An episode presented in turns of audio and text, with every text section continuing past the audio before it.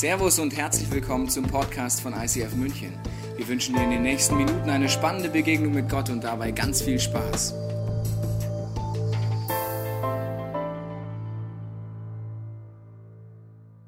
Weihnachten, die Zeit der Sehnsüchte, die Zeit der angespannten Nerven. Zeiten, wo man sich wünscht, dass die Welt mal kurz perfekt ist, oder? Weihnachten erinnert mich oft, die Sehnsucht in uns, an eine Schneekugel. Vielleicht kennt ihr die auch, bestimmt kennt ihr die, ich habe euch mal eine mitgebracht. Das ist für mich die Dimension der perfekten Weihnachtskitsch-Welt. Ist ein bisschen wie Schlagerparade, nur in Weihnachten, ja. Also es ist nur in der Schlagerparade, äh, denkt man sich, das ist nicht echt und da denkt man auch, naja, irgendwie schon sehr schön, aber in dieser Kugel lebt halt leider kein echter Mensch, gell? Also wir leben außerhalb. Wir leben mit Frust, wir leben mit so Vorstellungen wie, Onkel Herbert, kannst du nicht dich mindestens mal zu Weihnachten zusammenreißen? Oder Sven, setz dich doch zumindest mal an Weihnachtsessen gerade hin. Also Weihnachten ist dummerweise oder schönerweise, je nachdem du siehst, ein Verstärker. Wenn du Verlust erlebt hast in deinem Leben, wird es dir an Weihnachten besonders stark bewusst, dass jemand fehlt in deinem Leben. Wenn Beziehungen nicht gut laufen, wird es an Weihnachten erst recht so, weil der Geheimnis bei Onkel Herbert ist ja folgendes. Wenn Onkel Herbert sich zusammenreißen könnte, würde er es ja schon machen. Wenn er das ganze Jahr nicht kann, kann er es an Weihnachten aber auch nicht. Wenn Sven das ganze Jahr krumm sitzt, sitzt er an Weihnachten einfach auch krumm. Das heißt, Weihnachten ist einfach ein Verstärker von dem, was eh schon da ist. Und das Problem ist, wir sehen uns oft so nach Perfektion. Wir vergleichen uns dann auf Social Media mit anderen Leuten und denken uns, naja, bei denen ist perfekt, aber bei mir nicht. Und das Interessante ist, dass der Ursprung der Weihnachtsgeschichte eigentlich gar nicht viel mit Perfektion zu tun hat.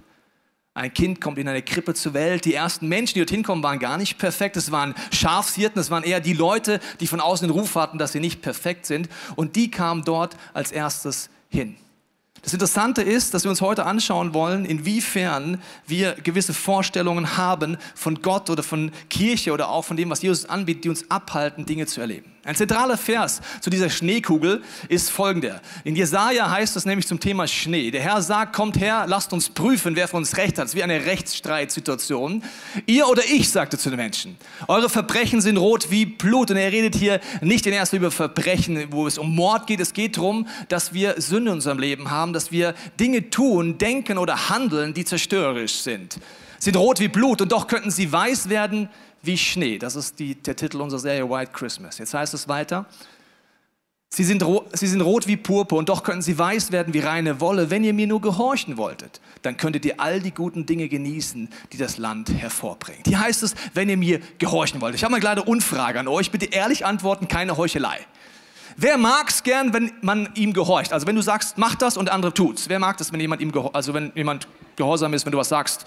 Alle anderen Respekt, ihr seid total heilig. Also ich mag das auch. Sowohl bei meiner Frau als bei meinem Sohn, überall. Also man sagt was und es läuft. Jetzt zweite Frage. Wer ist gern gehorsam, wenn jemand anders ihm was sagt? Ja, wird schon weniger, gell? Wird schon weniger. Ja, das verstehe ich auch. Also ich bin auch nicht so gern gehorsam, ja, muss ich sagen, in vielen Punkten. Aber jetzt geht es hier um Gehorsam. Gehorsam bedeutet ja, Gehorsam brauchst du dann, wenn du es nicht gut findest. Also mein Sohn ist nicht dann gehorsam, wenn er sagen würde, ja Papa, ich habe das nochmal durchgedacht mit den ganzen Süßigkeiten, das tut mir nicht gut. Ich habe das mit Karies durchgerechnet, ich möchte keine Süßigkeiten mehr. Das ist nicht Gehorsam, das ist Kooperation. Gehorsam ist übrigens auch nicht, wenn es für dich logisch ist. Wenn du sagst, es ist vollkommen logisch, man kann nur so handeln, das ist auch nicht Gehorsam. Gehorsam ist dann, wenn es für dich nicht logisch ist und wenn es dich einen Preis kostet, gehorsam zu sein. Und Gott redet jetzt im Bereich Vergebung, in der Dimension sowas zu erleben, nämlich diese Sehnsucht nach Frieden und Erfüllung von Gehorsam. Und jetzt geht es darum, was hat das mit deinem mein Leben zu tun? Wir wollen uns heute genauer anschauen, weil Gehorsam ist nichts, was wir automatisch haben. Wir haben Reflexe in uns. Diese Reflexe sind logisch, sie sind menschlich, aber haben dummerweise nichts mit dem zu tun, was Gott mit dir vorhat. Du kannst weiter diese logischen Reflexe machen. Zum Beispiel beim Thema Vergebung denken wir, Vergebung hat was mit dem anderen zu tun. Also wenn ich dir vergebe, ist es ja gut für dich. Und deswegen vergebe ich dir nicht, weil ich gönn's dir nicht, ja? Biblisch gesehen hat Vergebung erstmal gar nichts mit dem anderen zu tun, sondern nur mit meinem Herzen und meiner Gottesbeziehung. Das ist jetzt ganz wichtig. Ich wiederhole nochmal. Biblisch gesehen hat Vergebung erstmal nur mit meinem Herzen und meiner Gottesbeziehung zu tun. Die Reflexe in uns, die sind oft, äh, wie soll ich sagen, so stark in uns drin, dass wir gar nicht mehr bewusst ist, dass wir sie haben. Und deswegen habe ich überlegt, wie kann ich uns das zeigen, was unsere Reflexe sind im Bereich Vergebung. Und ich habe euch ein kleines Computerspiel mitgebracht, für die es nicht kennen. Es ist Angry Birds. Ich habe es mir echt mitgebracht. Das sind wütende Vögel. Wenn du Angry Birds nicht kennst, diese Vögel sind stinksauer. Warum sind sie stinksauer? Weil es gibt Schweine. Und diese Schweine haben ihm die Eier gestohlen. Ja, so, geht, so geht's nicht, ja. Also, das ist ja klar. Das ist stinksauer. Und sie überlegen sich, wie können wir uns rächen? Jeder dieser Angry Birds hat besondere äh, Fähigkeiten, und zwar, indem man sie abschießt auf die Schweine. Dass dann Schweine getötet werden. Es gibt einen kleinen Nebeneffekt, dass jedes Mal, wenn ein Vogel abgeschossen ist, nicht nur ein paar Schweine sterben, sondern auch der Vogel. Okay, ich spiele es euch mal vor. Äh, ich brauche mal einen Freiwilligen in der Südkurve. Matze, kannst du mal kurz aufstehen? Kannst du mal kurz ein Schwein spielen? Nichts gegen dich. Stell dich mal da oben bitte hin. So. Wir spielen das jetzt mal kurz nach. Äh, ich habe jetzt so meine zwei Helferlein hier. Kommt mal her. So, also. Angry Birds. Übrigens, übernehme keine Haftung links und rechts. Hast du Motorrad? Zieh den Helm an, lieber, wenn du eins hast. Genau. Auch da vorne, ich weiß nicht, wie weit ich schieße. Ihr könnt mir vertrauen, würde ich jetzt nicht tun. Genau. Also, ähm, Angry Birds hat sehr viel mit deinem meinem Leben zu tun. Wenn wir sauer sind, wenn wir verletzt sind, ist unser Reflex nicht ein göttlicher, sondern wir wollen etwas heimzahlen. Wenn jemand schlecht über uns redet, reden wir wieder schlecht. Unser Reflex ist nicht Vergebung, unser Reflex ist Angriff. Dummerweise passiert das Gleiche wie mit diesem kleinen Kollegen, dem Angry Bird. Bist du bereit, Matze? Okay.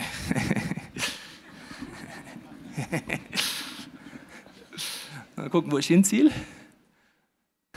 Oh, Mist, nochmal, nochmal hier, der ist schon tot, der Vogel. Ich brauche einen neuen Vogel. Gib mir den, gib mir noch mehr. Der Matze ist so siegessicher, die Sau. Also ist in dem Spiel gesprochen natürlich, ja, ist ja klar, ist ja ein Schwein, ja?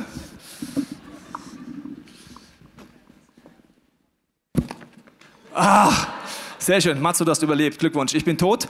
Ja, also so, das hat sehr viel dummerweise mit unserem Leben zu tun. Unser Reflex ist, wir wollen heimzahlen, wir wollen Rache oder wir wollen zumindest etwas tun. Wir wollen Gerechtigkeit. Das Schlimme ist, wenn wir so reagieren, dass unser Reflex hat übrigens nichts mit Gehorsam gegenüber göttlichen Prinzipien zu tun, wird es uns selber schaden und wir werden selber, werden selber geistlich dran sterben, wenn wir Gott nicht ernst nehmen. Das heißt, die Frage ist, wie können wir Gott ernst nehmen? Wie können wir gehorsam sein? Was ist denn seine Idee? Gehorsam hat nämlich nichts mit Fühlen zu tun. Ich fühle mich gerade gehorsam. Ja, ich fühle mich eigentlich selten gehorsam. Hat auch nichts mit Mögen zu tun hat es mit zu tun, Gottes Prinzipien zu entdecken. Und wir schauen uns heute mal falsche Vorstellungen von Vergebung an, die bis zu einem gewissen Punkt wir alle haben. Die erste falsche Vorstellung ist, Vergebung verharmlost das Geschehene. Das ist nicht so. Wir glauben, wenn ich dir vergebe, tue ich das verharmlosen, was du mir angetan hast. Ich sage, passt schon, dann vergebe ich dir. Biblisch gesehen ist das nicht Vergebung. Es heißt nicht, ich verharmlose, was du getan hast. Es bleibt genau gleich schlimm. Es bleibt genau gleich krass. Vergebung hat was mit meinem Herzen zu tun. Die zweite ist auch eine falsche Vorstellung. Vergebung bedeutet noch nicht Versöhnung. Es kam mal eine Frau zu mir am Ende eines Gottesdienstes und hat gesagt, Pastor, ich habe eine Frage. Ich bin jetzt Christ seit einiger Zeit, habe die Bibel gelesen und ich habe folgende Herausforderung. Und zwar, mein Ex-Mann hat mich immer geschlagen. Ich habe zu ihm gesagt, er muss damit aufhören. Ich habe ihn konfrontiert und ich habe die Bibel so verstanden, dass ich immer wieder vergeben muss. Und ich habe auch die Bibelstelle dummerweise so verstanden, in Anführungszeichen dummerweise, die heißt, wenn dir jemand auf die rechte Wange schlägt, halt die linke hin. Und die Frau dachte, dass das Gottes Idee ist. Dann habe ich gesagt, ich möchte dir etwas erklären. Vergebung bedeutet noch nicht Versöhnung. Vergebung ist mit deinem Herzen. Du hast Dinge in deinem Leben, du hast Wunden in deinem Leben, du bist verletzt worden. Vergeben heißt, ich gehe zu Gott, ich übergebe Gott als Richter die Anklage, lass meine Anklage los und erlebe Freiheit. Aber es heißt nicht Versöhnung. Für Versöhnung sind zwei Menschen beteiligt. Versöhnung in dem Beispiel, dann hätte der Mann auch umkehren müssen und einen klaren Weg einschlagen müssen, wo am schnellen Ende davon nicht mehr Gewalt ist dann wäre Versöhnung gegangen.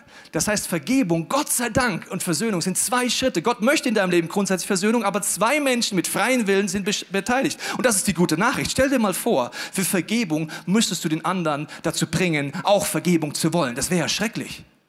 Vielleicht ist die Person schon gestorben, die dich verletzt hat. Was machst du dann?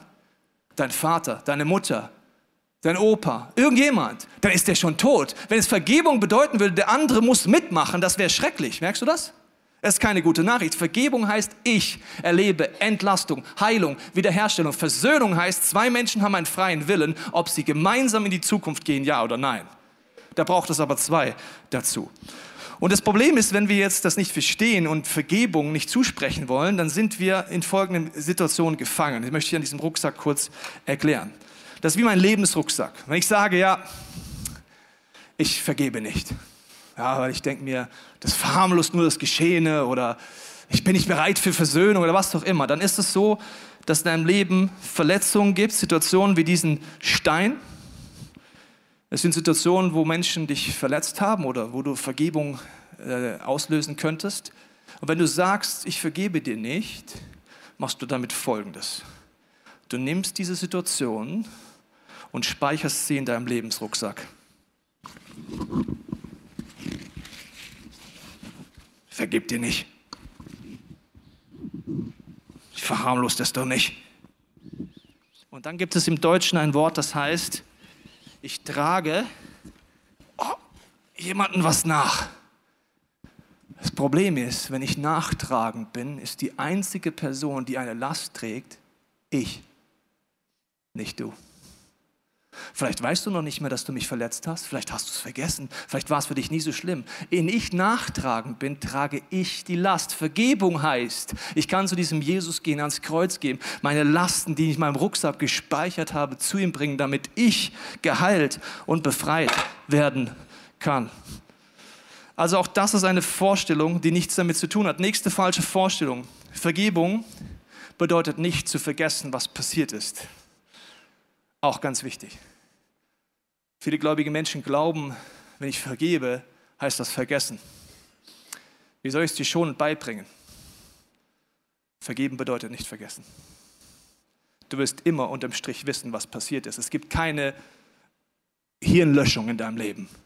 Das einfach, was ich mehr weiß. Es gibt eine Frau, die tolle Predigten hat und immer wieder viele Bücher schreibt. Sie heißt Joyce Meyer.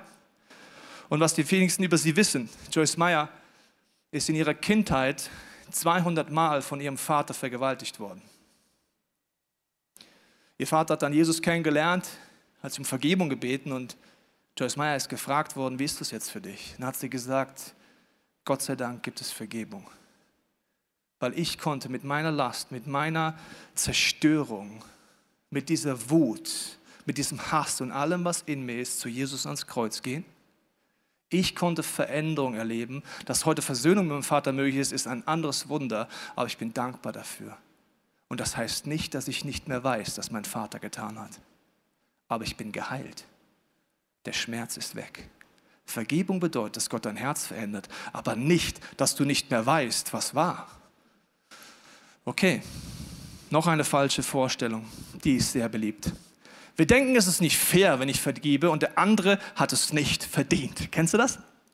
Du hast nicht verdient, dass ich dir vergebe. Ist doch nicht fair. Wenn ich dir jetzt vergebe, das ist doch nicht fair. Das ist ganz tief in uns drin. Lass uns das mal kurz auf der Seele zergehen lassen, drüber nachdenken, inwiefern dieser Reflex überhaupt nichts mit göttlichen Prinzipien zu tun hat. Jesus erzählt eine Beispielgeschichte aufgrund einer Frage von Petrus. Petrus fragt ihn etwas zum Thema Vergebung. Matthäus 18 heißt es da. Petrus fragte ihn, Herr, wie oft muss ich denn meinem Bruder, der an mir gesündigt, vergeben? Wir fragen bei Vergebung immer ums Müssen. Gott muss ich jetzt etwa vergeben? Siebenmal, oder? Siebenmal. Okay, also, vergeben, vergeben, vergeben nochmal, ich vergebe nochmal. Oh, der ist vier, Mist. Ich vergebe nochmal, ich vergebe nochmal, ich vergebe nochmal. Jetzt Angry Birds, Woo, Angry Birds spielen, jetzt kann ich mal richtig, oder?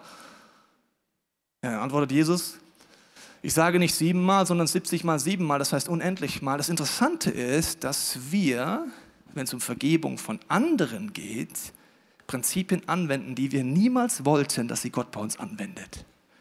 Stell dir mal vor, wir drehen es mal auf Gott.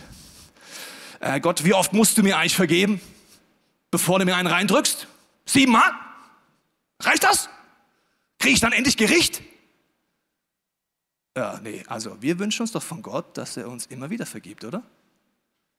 Übrigens wünschen wir auch uns von anderen, wenn wir versagen, etwas anderes, als was wir tun oft, wenn jemand an uns versagt. Zum Beispiel, wenn du versagst, was wünschst du dir von anderen? Dass er bis sieben zählt und dann dir richtig die Rache um die Ohren haut? Oder wünschst du dir, dass du neu anfangen darfst und dass du Vergebung und Gnade erlebst. Das heißt, interessante, wir wünschen uns von Gott und von anderen Menschen ein Verhalten, was wir in unserem Reflex nicht tun. Und jetzt gibt es Aussagen von Jesus, die sind leider sehr herausfordernd. Er sagt, mit dem Maßstab, mit dem du misst. Woo! Are you with me? Okay. Mit dem Maßstab, mit dem du misst, wird Gott dich messen. Also, wenn ich sage, ich erwarte zwar von Leuten etwas anderes, was ich tue, wird Gott sagen, ich messe dich mit dem gleichen Maßstab, wie du Menschen misst. Und wie du mit Menschen umgibst, die an dir schuldig geworden sind. Dann, gut Nacht. Das Problem ist an uns Christen ist, dass wir viele Bibelstellen nicht ernst nehmen und sagen, oh, das meint er doch nicht so. Doch, das meint er so. Es gibt auch eine goldene Regel. Jesus sagt, begegne den Menschen so, wie du möchtest, dass man dir begegnet. Weißt du noch, wie wir uns wünschen, wie uns jemand begegnet, wenn wir versagen? Ich wünsche mir Vergebung. Ich wünsche mir Gnade. Und dann gibt es das Vaterunser. Vergib uns unsere Schuld, wie auch wir vergeben unseren Schuldigern. Weißt du, was das Wort wie bedeutet? Es bedeutet wie. Auf die gleiche Art. So wie ich mit den Schuldigern umgehe in meinem Leben, soll Gott, das hast du vielleicht auch schon mal gebetet. Hat jemand schon was Vater unser gebetet? Jesus hat uns das beigebracht, hat gesagt, das ist ein geistliches Prinzip. So wie ich mit meinen Schuldigern umgehe, wird Gott mit mir umgehen. Da sagst du, nein, Pastor, ich bin Christ, amazing grace, amazing grace, how sweet the sound. Woo! Jesus ist doch für mich am Kreuz gestorben. Ja, aber jetzt kommt der Clou. Wenn du das Kreuz nicht annimmst in deinem Leben, ist er für dich umsonst gestorben. Du musst es annehmen. Wenn du es nicht annimmst, gibt Gott den freien Willen. Und jetzt kommt eine wunderbare Gleichnisgeschichte vor Jesus auf, als Antwort auf Petrus Frage. Schauen wir uns mal an. Darum gleicht das Himmelreich einem König, erzählt Jesus, der mit seinen Knechten abrechnen wollte. Und als er anfing abzurechnen, wurde einer vor ihn gebracht, der war ihm 10.000 Zentner Silber schuldig. Je nachdem, welche Umrechnung du ansetzt, wenn du negativ rechnest, sind das übrigens 5 Milliarden Euro. Je nach Wechselkurs könnten es auch 12 Milliarden sein. Aber wir nehmen mal 5 Milliarden. Wir wollen uns nicht zu weit aus dem Fenster lehnen, aber 5 Milliarden Euro Schulden sind relativ viel. Das musst du erstmal hinkriegen, gell? So. Da er es nun nicht bezahlen konnte, kein Wunder, befahl er der Herr, ihn und seine Frau und seine Kinder und alles, was er hatte, zu verkaufen und damit zu bezahlen. Also Insolvenzverfahren der damaligen Zeit war Sklaverei. Ich verkaufe dich in Sklaverei, dann kriege ich zumindest ein bisschen Kohle zurück, sind keine 5 Milliarden, aber ein bisschen was. So, wie geht die Geschichte weiter? Da fiel ihm der Knecht zu Füßen und flehte ihn an und sprach, hab Geduld mit mir, ich will dir das alles bezahlen. Da hatte der Herr Erbarmen mit diesem Knecht und ließ ihn frei. Und die Schuld erließ er ihm auch. Jesus erzählt es als Beispiel, dieser König ist ein Bild für Gott und was er hier macht ist, er lässt ihn nicht nur frei, sondern er lässt ihn 5 Milliarden Euro. Das ist Gnade. Der Kollege hat das gar nicht verdient. Er hat gar keine Chance. Die Schuld ist viel zu groß. Und das ist das Symbol einfach, was wir in Weihnachten feiern. Da habe ich den vier Symbolen mal mitgebracht, was wir da wirklich feiern, nämlich, dass Gott Liebe ist. Und der Sinn des Lebens ist für mich, Gott zu lieben, deinen Nächsten zu lieben und dich selber zu lieben. Die drei Dimensionen. Das ist für mich der Sinn des Lebens. Das zweite Symbol zeigt aber, was du kennst. Wir schaffen es oft nicht. Oft handeln wir nicht aus Liebe. Oft schaffen wir es nicht, Gott zu lieben, uns selber zu lieben. Wir zerstören uns selber und andere durch unsere Taten, unsere Gedanken, unsere Worte. Das heißt, wir verfehlen das Ziel. Das nennt die Bibel Sünde. So einfach kannst du Sünde definieren. Das Ziel verfehlen, aus Liebe zu handeln, weil Gott ist Liebe. Deswegen ist Jesus am Kreuz gestorben, nicht weil wir es verdient haben, sondern wie dieser Knecht, weil Jesus für dich stirbt, um all deine Schuld, deine 5 Milliarden Euro Schulden, geistlich gesehen, auf sich zu nehmen. Wenn du dir überlegst, dein ganzes Leben, alles, was du jemals gesagt, getan oder gedacht hast, sagt Jesus, das alles nehme ich zu mir, wenn du es zulässt. Das sind die 5 Milliarden Euro. Jetzt schauen wir mal, wie es weitergeht. Da ging dieser Knecht hinaus und traf einen seiner Mitknechte. Der war ihm 100 Silbergroschen, das sind jetzt ca. 10.000 Euro. 5 Milliarden? 10.000. Entschuldigung, er packte und wirkte ihn. Let's play Angry Birds, steht in meiner für mich Übersetzung. Und sprach, bezahle, was du mir schuldig bist. Da fiel sein Mitknecht nieder und bat ihn und sprach, hab Geduld mit mir, ich will dir's bezahlen. Er wollte aber nicht, sondern ging hin und warf ihn ins Gefängnis, bis er bezahlt hätte, was er schuldig war. Jetzt habe ich mal eine Frage. Wenn jemand ins Gefängnis geschmissen wird, wie kann der denn dann Geld zurückzahlen? Vorschlag? Gar nicht. Das heißt, das heißt, es bringt gar nichts. Er kommt ins Gefängnis, das heißt, er bleibt dort einfach und es wird sich auch nichts ändern an seinem Schuldenberg. Es bleiben 5 Milliarden Euro. Wenn er aus dem Gefängnis rauskommt, hat er immer noch 5 Milliarden Euro. Er hat einfach ein paar Jahre im Gefängnis verbracht. Und hier heißt es, äh, dass er ins Gefängnis, bis er schuldig war. Und Als aber seine Mitglieder das sahen, wurden sie sehr betrübt, ist ja logisch, und kamen, betrachten, brachten bei ihrem Herrn alles vor, was sich begeben hatte. Da forderte ihn sein Herr vor sich und sprach zu ihm, du böser Knecht. Würdest du bis jetzt die Geschichte genauso erzählen? Ich schon. Hä? Ja, ihr erzählt sie genauso. Freut mich. Okay, also, ich will sie genau gleich erzählen, die Geschichte von Jesus. Du böser Knecht, jetzt gibt's, jetzt gibt's, jetzt gibt's um die Ohren. Deine ganze Schuld habe ich dir erlassen, weil du mich gebeten hast. Hättest du da nicht auch erbarmen sollen über deinen Mitknecht? 10.000, 5 Milliarden. Hallo, wie ich mich über dich erbarmt habe? Und sein Herr wurde zornig und überantwortet ihn den Peinigern. In einer Übersetzung heißt es Folterknechte bis er alles bezahlt hätte, was er ihm schuldig war. Bis hierhin ist alles menschlich. Bis jetzt sagt doch jeder, genauso soll es laufen. Der hat es nicht anders verdient. Jetzt kommt er in den Knast, endlich, die Folterknechte kommen. Und jetzt kommt ein Satz. Ja, wie soll ich es dir sagen? Der ist shocking. Ihr seid nicht bereit dafür, sehe ich, in euren, sehe ich in euren Augen, aber ich sage ihn euch trotzdem. Er ist shocking. Jetzt kommt der nächste Satz. Achtung. So, wieso? Genau so Wieso? Ach so, so. So wie gerade eben so? Ja, so, so. Also so wird auch mein himmlischer Vater an euch tun, wenn ihr einander nicht von Herzen vergebt, an jeder seinem Bruder. Nö, oder? Das macht ihr doch nicht, oder? Das macht doch der Gott nicht. Doch. Ich möchte dir etwas erklären.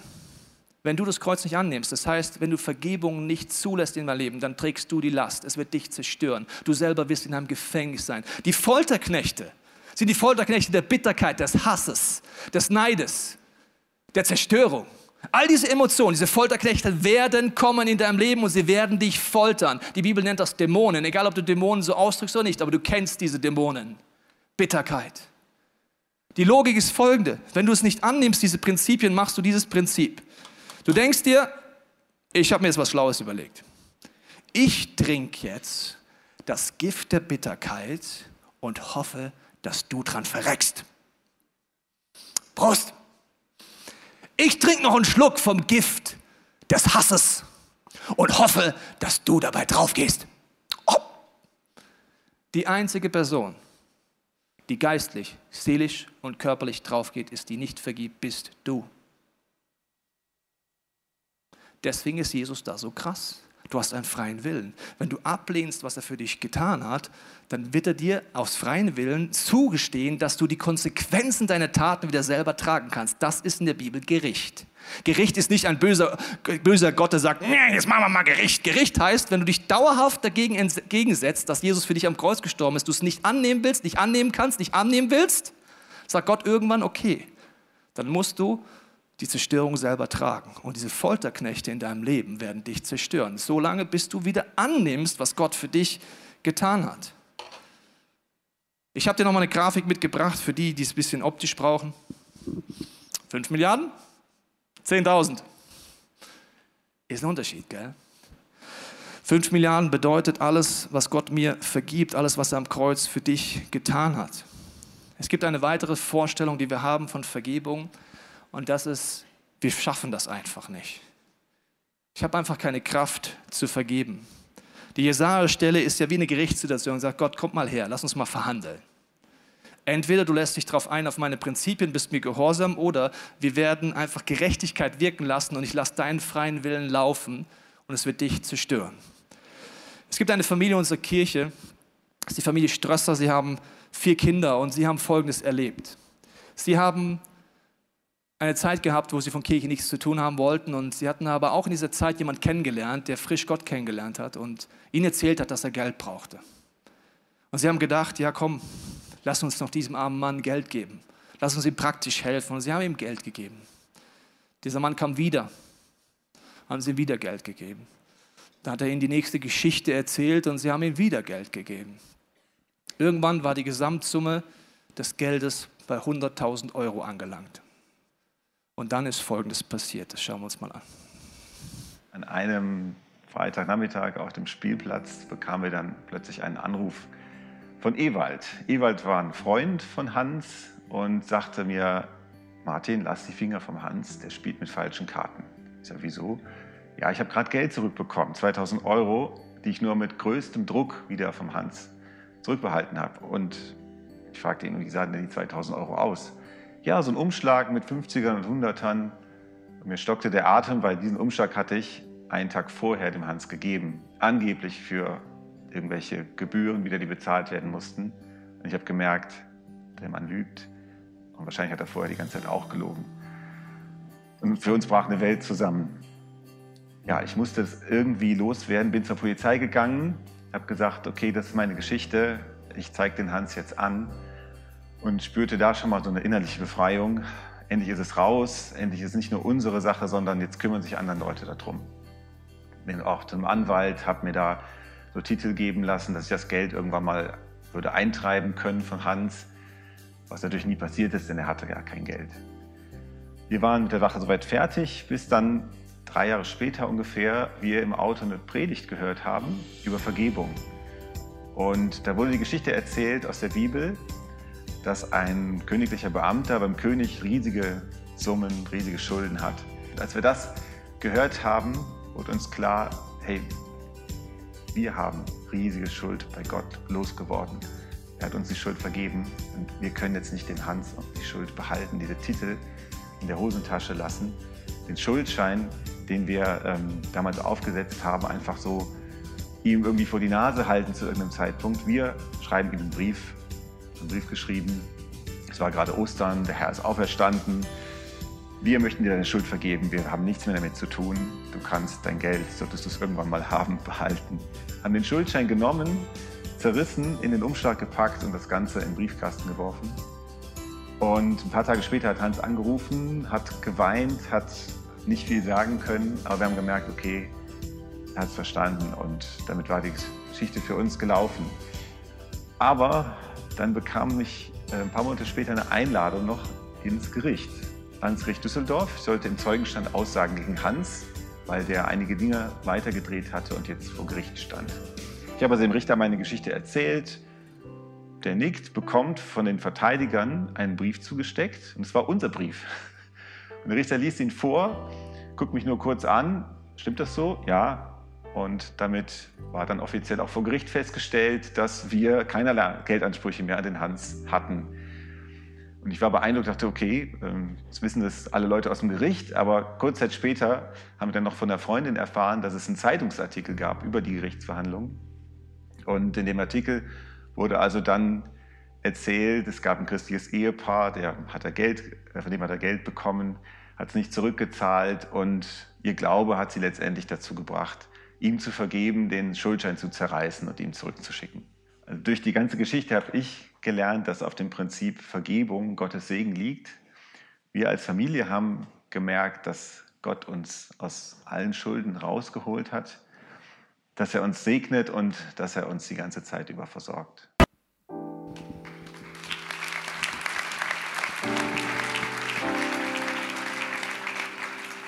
So praktisch kann es werden, gell?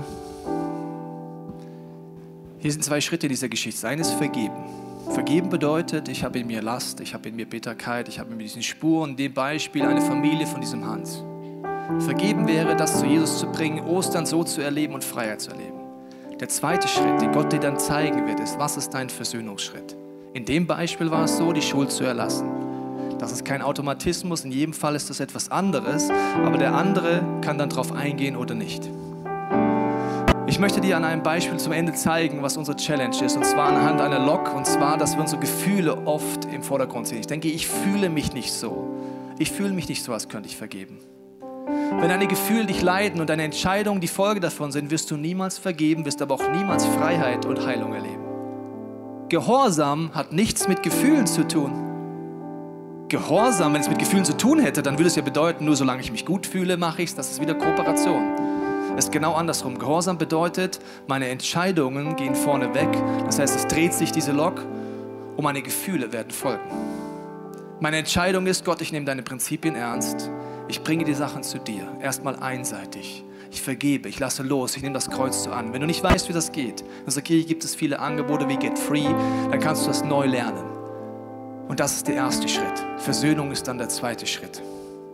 Ich möchte dich heute fragen, wie geht es dir mit diesem Thema? Wenn es dir schwerfällt, anderen Menschen zu vergeben, kann es ein Grund sein, dass du selber diesen Jesus noch nie erlebt hast. Wenn du nie erlebt hast, dass Jesus für dich am Kreuz gestorben ist, ist heute die Chance, beim nächsten Song zu sagen, Jesus, zeig mir mal, ob du für mich am Kreuz gestorben bist, ob das wirklich stimmt, dass du all meine Lasten, all das, was in mir ist, zu dir nehmen willst und auch kannst. Dann stell ihm doch bei diesem nächsten Song die Frage. Wenn du mit Gott unterwegs bist und es dir schwerfällt zu vergeben, gibt es nur zwei Möglichkeiten. Die erste ist, du bist zwar Christ, aber du hast selber diesen Tausch am Kreuz noch nie wirklich erlebt dann bitte ich dich auch, heute eine Entscheidung zu treffen, die Angebote dieser Kirche wie Get Free und andere Dinge zu nutzen, um wirklich Vergebung, Veränderung und Heilung zu erleben oder zum Gebetsteam heute zu gehen. Oder du hast vergessen, was Gott in deinem Leben getan hat. Wenn wir vergessen, was Gott getan hat, wie oft er uns vergeben hat, wie oft er uns eine neue Chance gegeben hat, dann fällt es uns schwer zu vergeben. Und deswegen möchte ich jetzt gleich beten für dich bei diesem nächsten Song dass du dein Herz öffnest, dass Gott dir zeigen kann. Er wird dir konkrete Personen zeigen, wenn du es zulässt, wo du vielleicht einen Schritt der Vergebung gehen kannst, weil da eine Last ist. Vielleicht andere Personen, wo du den ersten Schritt der Versöhnung gehen kannst und Gott dich einlädt, in Freiheit zu kommen. Aber wenn du es zulässt, wird er dir auch zeigen, inwiefern er dich einlädt, dieses Kreuz an diesem Weihnachtsfest so tief und so krass zu erleben wie niemals zuvor. Ich möchte dafür beten, wenn du magst, bete in deinem Herzen mit.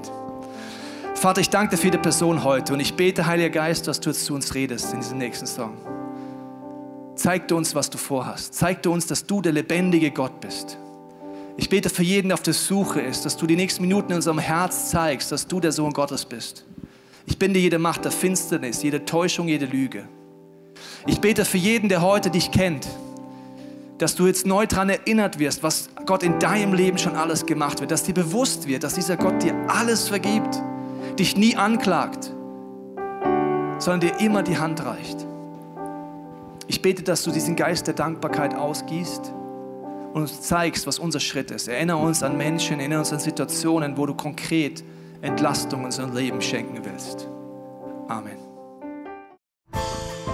Wir hoffen, dass dir diese Predigt weitergeholfen hat. Wenn du Fragen hast, kannst du gerne an info at icf-moenchen.de mailen und weitere Informationen findest du auf unserer Homepage unter www.icf-moenchen.de.